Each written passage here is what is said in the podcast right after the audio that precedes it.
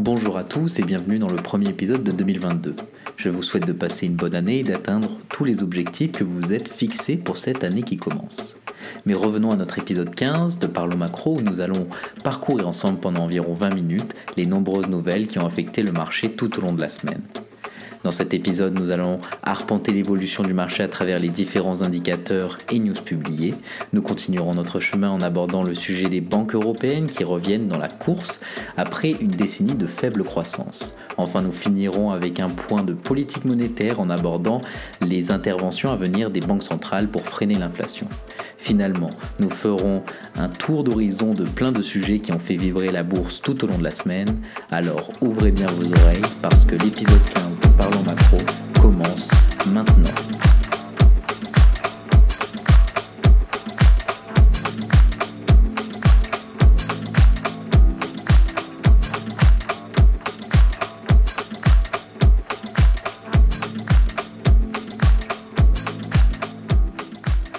Notre suivi de la semaine avec lundi, où les indices actions européens ont terminé en nette hausse pour la troisième séance consécutive depuis une publication montrant la volonté de la Réserve fédérale américaine, la Fed, de durcir sa politique monétaire.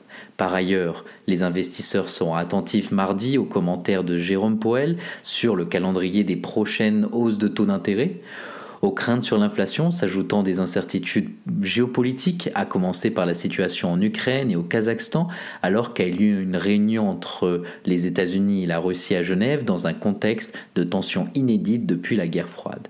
Wendy Sherman, la diplomate américaine, et le vice-ministre russe aux affaires étrangères se sont rencontrés à Genève avant que les États-Unis et la Russie entament trois jours de discussion pour tenter de désamorcer la crise qui se joue autour de l'Ukraine. Wendy Sherman a indiqué que Washington accueillerait favorablement tout progrès diplomatique. La Russie a déclaré qu'elle ne ferait aucune concession sur la pression des États-Unis dans le cadre des discussions à venir sur la crise ukrainienne et les demandes de Moscou sur les garanties sécuritaires. Signe de la nervosité des marchés, l'indice mesurant la volatilité des stocks 600 a fini en hausse de 9%, soit son plus haut pic depuis le 21 décembre. Côté résultat, le groupe Atos est lourdement sanctionné, moins 18% après avoir annoncé un chiffre d'affaires de l'ordre de 10,8 milliards d'euros en 2021, en décroissance d'environ moins 2,4% à taux de change constant. Côté M&A, Sodexo annonce la signature d'un accord sur l'acquisition de Frontline Food Service. Nous allons aux États-Unis où les indices actions américains ont évolué en baisse. Les hospitalisations liées à la Covid-19 ont atteint un nouveau sommet de 132 646, dépassant l'ancien record de 132 051, établi en janvier de l'année dernière. Le pays a enregistré ces derniers jours en moyenne près d'un million de cas quotidiens de contamination au Covid-19. Les investisseurs s'attendent à la publication mercredi des chiffres des prix à la consommation qui devraient confirmer la persistance des tensions inflationnistes. Le Fonds monétaire international, FMI, a d'ailleurs mis en garde les pays émergents contre le risque de turbulence financière avec la remontée annoncée des taux américains. On continue la semaine avec mardi où les indices actions européens ont clôturé en hausse, bien que les investisseurs continuent de faire preuve de prudence au regard du, nouveau, euh, du niveau élevé de l'inflation. Les incertitudes sur la pandémie de Covid-19 et le redressement de l'économie mondiale alimentent aussi l'aversion au risque. La Banque mondiale, pour sa part, a revu en baisse les prévisions de croissance économique pour les États-Unis, la zone euro et la Chine. Côté résultat, Airbus a dépassé son objectif de livraison d'avions commerciaux en 2021, soit 611 avions livrés contre un objectif qui s'établissait à 600, réalisant une hausse de 8% par rapport à 2020. Pour l'exercice 2022, pardon, le groupe table sur un EBITDA de 4,5 milliards d'euros et un flux de trésorerie de 2,5 milliards d'euros. Ensuite, Pandora a fait état de ses ventes à magasins euh, en hausse de 23% en données provisoires sur l'ensemble de l'exercice 2021, à comparer avec un objectif qui était compris entre 18% et 20%. Sa marge d'exploitation est estimée autour de 25% alors que le groupe s'était donné comme objectif un chiffre allant de 24 à 24,5%. Côté valeur, Plastic Energy et Total Energy ont annoncé la signature d'un nouvel accord. Plastic Energy construira sa seconde usine de recyclage à Séville pour transformer ses déchets plastiques en matières premières recyclées avec une capacité de traitement de 30 000 tonnes de déchets plastiques post-consommation. Ensuite, Alstom a annoncé avoir signé un contrat de moins 1,8 milliard d'euros pour fournir jusqu'à 200 trains à la compagnie ferroviaire publique norvégienne. Du côté des États-Unis, les indices actions américains ont évolué dans le vert. La commission bancaire du Sénat, en vue de sa reconduction à la tête de la Fed, Jérôme Powell a estimé que euh, l'inflation élevée constituait une menace dans l'objectif d'une longue expansion de l'économie et qu'une stabilisation des prix était nécessaire.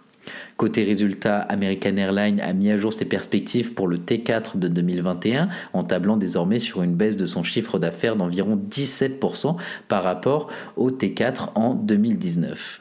À la fin du T4 de 2021, American Airlines disposait d'environ 15,8 milliards de dollars de liquidités disponibles. On arrive au milieu de la semaine avec mercredi où les indices actions européens ont clôturé en hausse, les investisseurs étant soulagés par l'absence de surprise sur l'inflation américaine et par les propos jugés rassurants de la veille de Jérôme Powell. Les prix à la consommation aux États-Unis ont grimpé de 7% sur l'année 2021, selon l'indice des prix à la consommation publié par le département du travail, la plus forte hausse sur 12 mois depuis juin 1982 la Banque centrale européenne fera ce qu'il faut euh, pour faire revenir l'inflation autour de son objectif de 2%, a déclaré mercredi le gouverneur de la Banque de France. Côté résultat, OVH Cloud a fait état de 13,9% de son chiffre d'affaires en hausse de son T1 2022 grâce à une bonne performance commerciale qui lui permet de confirmer ses objectifs annuels le premier fournisseur européen de services d'informatique dématérialisés a enregistré un chiffre d'affaires de 187 millions d'euros au premier trimestre contre une estimation de 164 millions d'euros. Just Eat a affiché une croissance de 14% sur ses prises de commandes au quatrième trimestre et a confirmé ses objectifs pour cette année. Côté des États-Unis, les indices actions américains ont évolué en hausse. Avant l'ouverture de la séance, le marché a accueilli avec flegme euh, la publication conforme aux attentes d'un indice des prix euh, à la consommation en hausse de 7% sur un an, soit le rythme le plus élevé depuis 1982.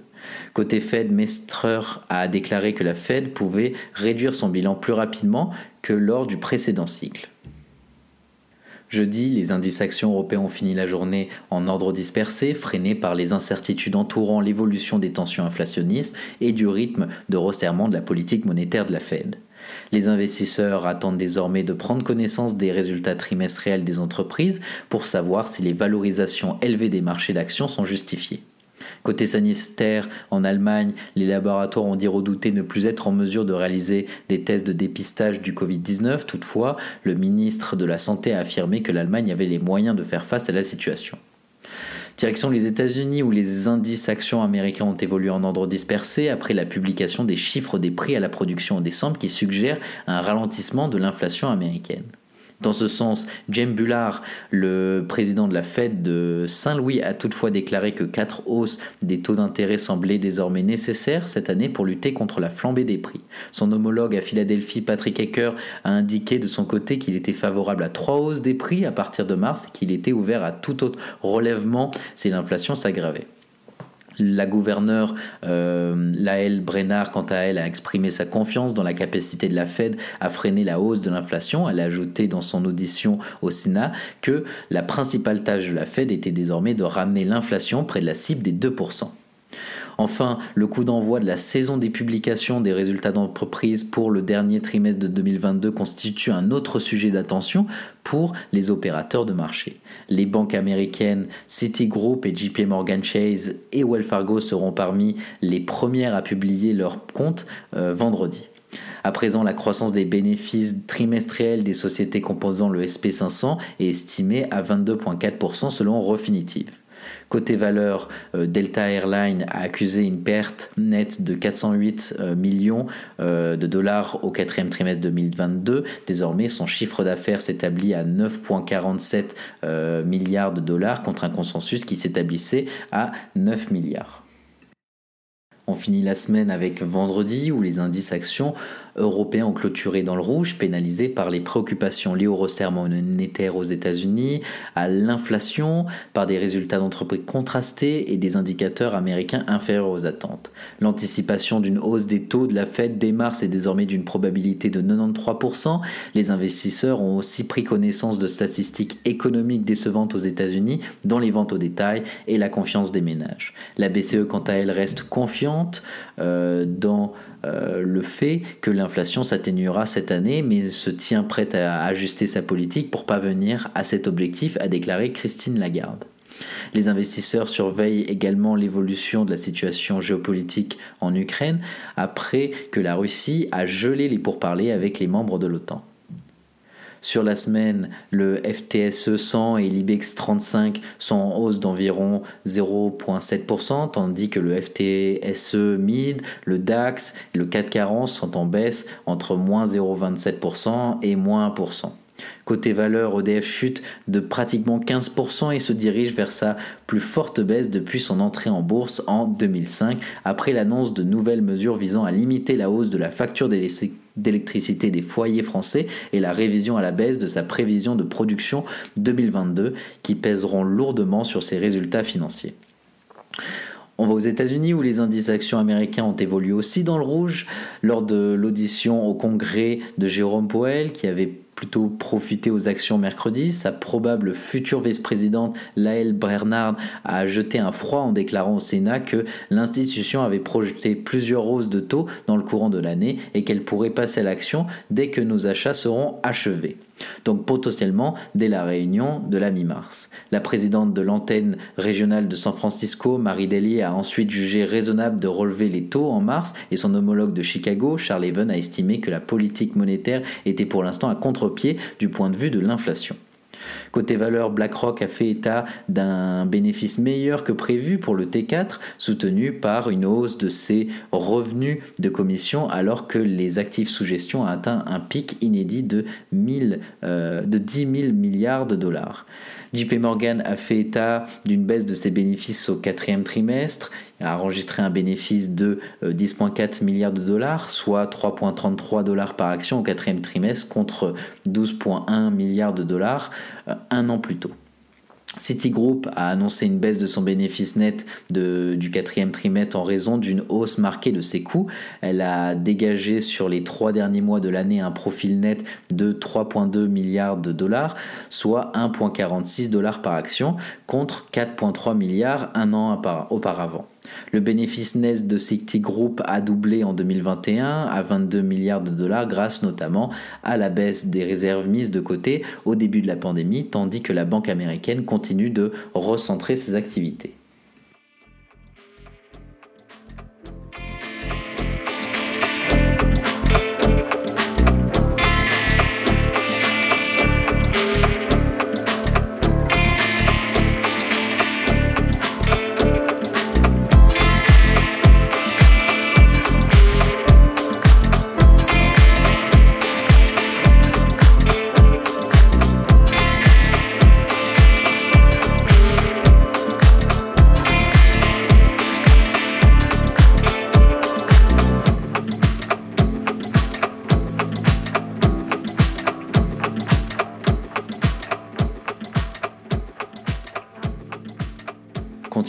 Chemin avec une news générale. Cette semaine, un rapport nous indique que les actions des banques européennes ont fait place à un rallye après une décennie décevante. En effet, après une décennie décevante, les valeurs bancaires européennes sont enfin en plein essor et les haussiers estiment que les étoiles sont alignées pour de nouveaux gains. Les prêteurs sont le groupe industriel le plus performant cette année dans l'indice stock Europe 600 en hausse de 10%, progressant 9 jours consécutifs pour commencer l'année avant de chuter vendredi. Il s'agit de la plus longue série de gains depuis 2018 et jusqu'à présent du meilleur début de janvier jamais enregistré. Les attentes d'un resserrement de la politique monétaire de la Réserve fédérale et des autres banques centrales ont provoqué une flambée des rendements obligataires, ce qui aide les banques à prêter de manière plus rentable. La reprise de l'économie après la pandémie entraînera également une augmentation des emprunts des entreprises et des consommateurs. Alors que les investisseurs en actions doivent déterminer qui profite le plus des mesures à venir des banques centrales, il semble logique de se tourner vers les banques. Cela a été long, les actions bancaires ont sous-performé le marché euh, pendant des années en raison de rendements obligataires faibles à négatifs, d'une pression réglementaire constante, de scandales de blanchiment d'argent et de redressements ratés. L'indice stock 600 banques s'est effondré de 45% au cours de la décennie jusqu'en 2020, alors que l'indice général a augmenté du même montant. Les investisseurs semblaient avoir perdu tout intérêt pour le secteur, bien qu'il se négocie à nouveau à un niveau de valorisation record. Le retournement de situation a commencé l'année dernière alors que les banques européennes ont mis de côté moins de liquidités pour les créances douteuses et que les marchés financiers dynamiques ont soutenu leurs bénéfices commerciaux. Aujourd'hui, les taux d'intérêt qui étaient au plus bas depuis la crise financière de 2008-2009 sont enfin en train de remonter. Les 38 valeurs du lundi stock des banques ont toutes progressé depuis la fin de l'année 2020. Parmi les super performances notables, Société Générale a doublé, l'espagnol Banco euh, a augmenté de 87% et ING Group de 77%. Le rendement des obligations allemandes à 10 ans est passé de euh, moins 0,5% en août à près de 0, ce qui a permis en valeur bancaire en 2021 de réaliser leur meilleure performance annuelle depuis 2009. Chaque augmentation de 100 points de base des rendements pourrait ajouter environ 23 milliards d'euros aux bénéfices des banques. Les banques européennes commencent l'année avec des valorisations attractives, des rendements de distribution élevés provenant des dividendes et des rachats d'actions, ainsi qu'une forte dynamique bénéficiaire. La visibilité des rendements des actionnaires s'est accrue depuis l'expiration de l'interdiction des dividendes et des rachats d'actions imposés par les banques centrales européennes et la qualité des actifs des banques est restée solide malgré la pandémie. Andrew Combe, analyse de Citigroup, estime que les banques pourraient augmenter leur rendement en capital cette année à 81 milliards d'euros, tandis que Bank of America voit un total de 134 milliards d'euros disponibles pour la distribution jusqu'à fin 2023. Certains investisseurs réduisent déjà leur participation dans les banques. Cebrus Capital Management a vendu la semaine dernière environ 450 millions d'euros d'actions de Deutsche Bank et Commerzbank, réduisant ainsi les participations qu'ils avaient prises en 2017. Et vendredi, les États-Unis ont rappelé que certaines parties euh, du secteur bancaire restent imprévisibles. Tant Citigroup que JP Morgan Chase ont fait état de revenus de négociations décevants alors que les conditions favorables du marché des capitaux des deux dernières années semblent s'être estompées. Un argument en faveur du maintien de l'optimisme dans le secteur, l'excédent de capital des banques et la solidité de leur bilan pourraient servir de catalyseur à la consolidation long terme euh, débattue euh, du marché bancaire européen fragmenté. Dans ce cas, le meilleur pari serait de détenir des actions de ce que l'on appelle les champions nationaux, euh, puisqu'ils seront les bénéficiaires finaux. L'activité de fusion pourrait s'intensifier. Par exemple, le prêteur français BNP Paribas euh, dispose d'une trésorerie de guerre de 16 milliards de dollars après avoir vendu son unité bancaire américaine. On finit notre épisode comme toujours avec le développement macro où on va parler des banques centrales sur le pont face à l'inflation. Aux États-Unis, le retour de l'inflation est confirmé par le dernier chiffre publié mercredi. En décembre, la hausse des prix a atteint 7% en rythme annuel. C'est du jamais vu depuis 40 ans. La question maintenant est de savoir qui va jouer les arbitres pour endiguer cette spirale de l'inflation. Eh bien, c'est le rôle de la Banque centrale et plus exactement de la Réserve fédérale, puisque l'inflation est surtout pour le moment un phénomène très américain. Et si les prix flambent aussi au Royaume-Uni, la Banque d'Angleterre a déjà euh, dégainé en relevant légèrement les taux d'intérêt. Mais vu l'importance de l'économie américaine et du dollar dans les échanges mondiaux, c'est surtout l'action de la Fed qui sera suivie de très très près.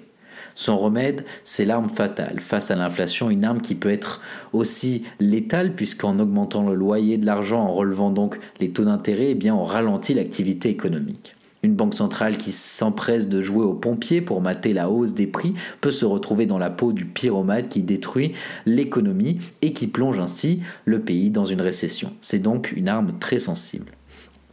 L'un des gouverneurs de la Fed pense qu'elle pourrait recourir à quatre hausses de taux cette année en 2022.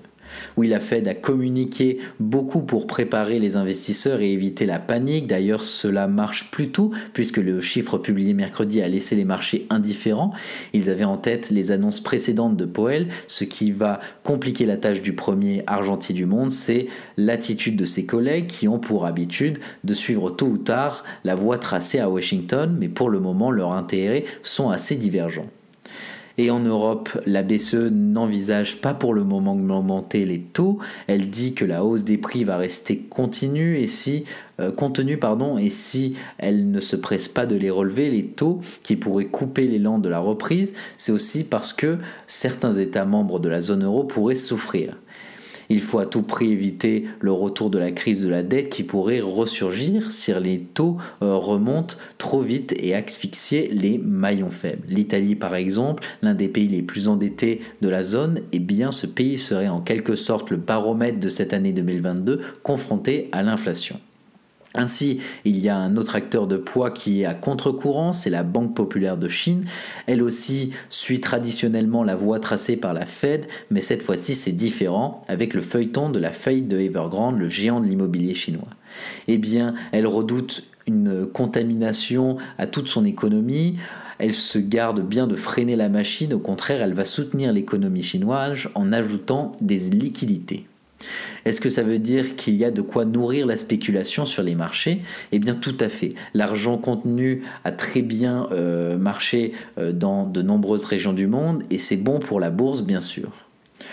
Cela euh, profite aussi aux crypto-monnaies. Ces nouveaux actifs hyper spéculatifs ont certes pris un coup de massue en fin d'année avec le retour de la flambée des prix, mais elles sont aussi devenues des boucliers anti-inflation dans les pays émergents où les ménages et même les entreprises, désemparés par la hausse des prix, la baisse de leur monnaie, investissent une partie de leur épargne et de leur trésorerie dans le Bitcoin ou ses avatars. La Turquie, par exemple, privilégie le Tether parce qu'il est adossé au dollar.